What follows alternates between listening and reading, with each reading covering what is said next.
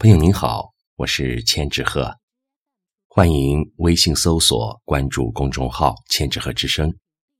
今天为您带来的是晚江小哥的作品《童年的味道》。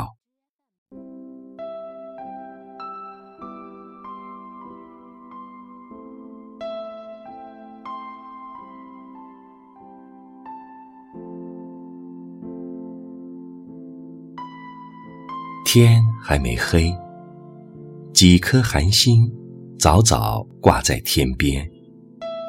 初冬的落叶，多少带些情绪。山路并不陌生，行色匆匆的都归人，比如你。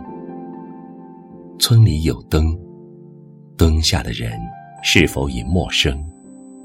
这些都不重要。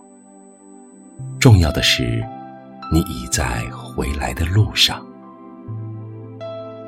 这些年，故乡是一盏灯，一直亮在心头。无论隆冬的寒冷，深夜的孤寂，脚步有些踉跄。你还不算老，只是有些激动。